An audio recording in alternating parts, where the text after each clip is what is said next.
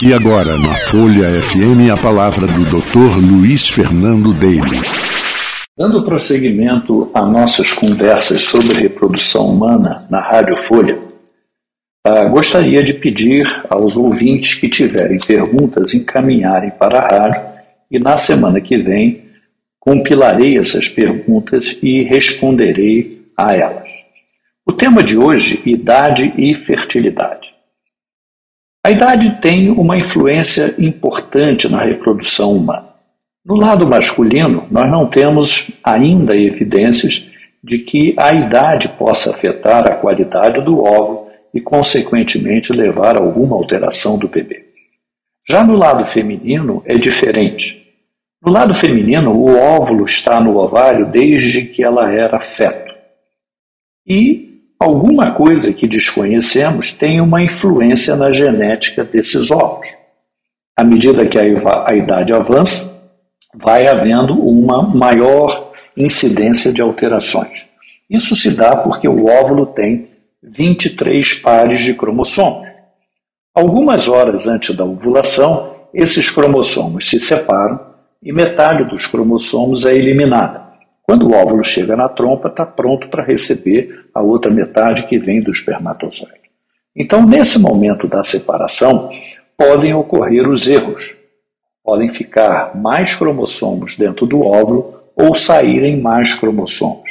Um exemplo disso, imagine que na separação o cromossomo 21 fique dentro do, do óvulo. Então eu vou ter dois cromossomos femininos e vai entrar um masculino três cromossomos, 21, síndrome de Down. Isso pode acontecer em qualquer idade, mas ao avançar da idade vai piorando gradativamente essa possibilidade.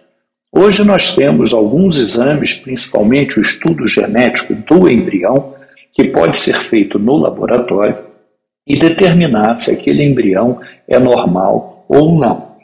E aí você vai transferir esse embrião para o útero, tendo uma certeza de que não haverá um problema genético ao nascer, como o Down, diminui a probabilidade de aborto, porque a grande maioria dos abortamentos são genéticos, e aumenta a taxa de gravidez, porque estamos colocando um embrião considerado geneticamente normal.